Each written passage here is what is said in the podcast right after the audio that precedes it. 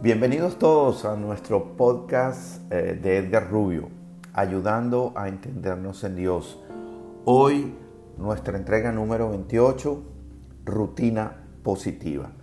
Pero antes, como siempre, agradezcamos a Dios por habernos encarnado para, para experimentar esta vida terrenal y a todos ustedes por apreciarnos, oírnos y ser nuestros grandes maestros.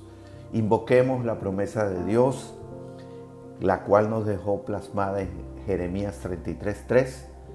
Clama a mí y te responderé y te daré a conocer cosas grandes y ocultas que tú no sabes. Recordemos que nuestro propósito básico es el de ser felices, cualquiera sea la circunstancia por la cual estemos pasando. En este camino de la búsqueda espiritual, en la búsqueda de tener inteligencia espiritual, tenemos que eh, recibir ciertas ayudas, tenemos que buscar ciertas ayudas. Por supuesto que creemos 100% en Dios. Hemos identificado a Cristo como nuestro Salvador y nos sentimos plenos cuando nos podemos comunicar con el Espíritu Santo. Esa gran conexión con el Padre Celestial. Eso no está en duda. Pero como todo en la vida, a veces nos desviamos en nuestras tareas que sabemos que son necesarias para ir cultivando la inteligencia espiritual. Porque nos afecta un fenómeno, a veces muy, mucho, a veces poco, que se llama procrastinación, que es la acción de postergar o posponer algo. Sustituimos eso por acciones irrelevantes. Puede ser que nos dé miedo, y regresemos al confort de lo conocido y por lo tanto llenamos eh, los huecos que tenemos con cosas que no nos llevan a ningún sitio.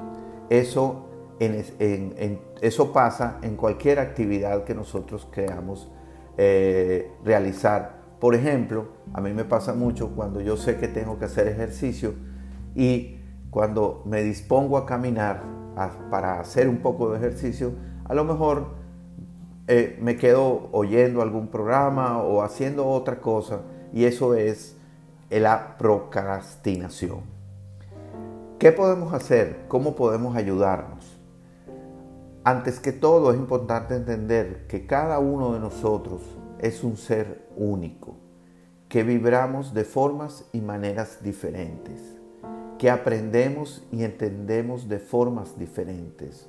No nos podemos guiar por lo que le es efectivo a los demás. Entonces tenemos que descubrir cuál es el método o la forma de progresar en nuestra búsqueda espiritual. Pero antes de entrar en la metodología o en las ayudas que podamos usar en sí, tenemos que tomar en cuenta cuatro fundamentos claves que le den sentido a la búsqueda. Lo primero y más importante es hacer que esa búsqueda sea con intención, sea con un propósito, con una dedicación.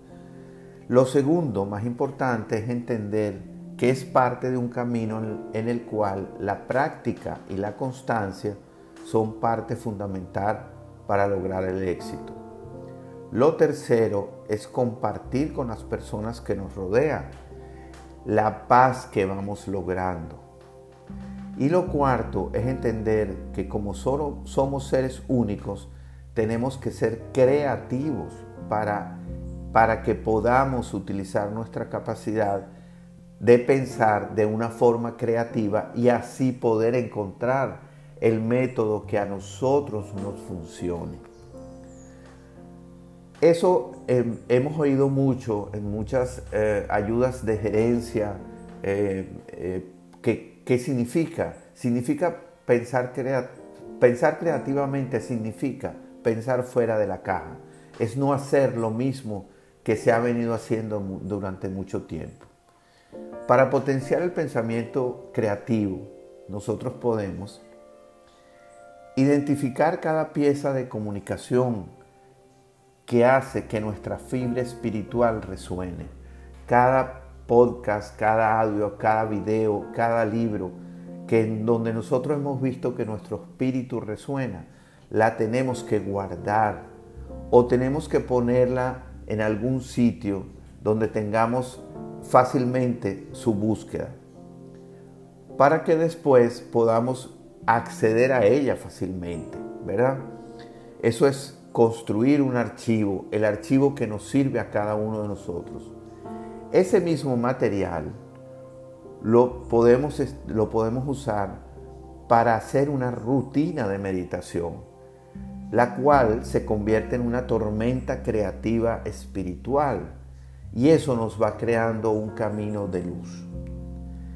Y hay una cosa muy importante en ese camino de creativo que nos sirva a cada uno de nosotros, es el de conversar, el de intercambiar ideas con personas que nosotros entendamos que nos pueden ayudar espiritualmente, con pastores, con amigos o con amigas, con familiares, que, que en la cual nosotros confiemos y que sepamos que ellos tienen una buena, sólida teoría o práctica espiritual.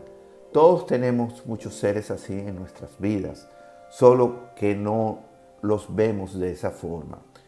A mí particularmente eh, tengo a, a la mano a una persona, la madre de una compañera de trabajo, nos conocimos casualmente, la señora Katiuska, a la cual le agradezco mucho sus comentarios, sus pensamientos y con los cuales he podido progresar un poco espiritualmente. Meditemos. Dios mora en mí y es la respuesta a todas mis incertidumbres. Todos los días, a cada momento, tengo la opción de ser el rehén de mi ego y de mi pasado, o puedo ser el anfitrión del Ser Supremo y por consecuencia dueño de un brillante futuro. Elijamos ya.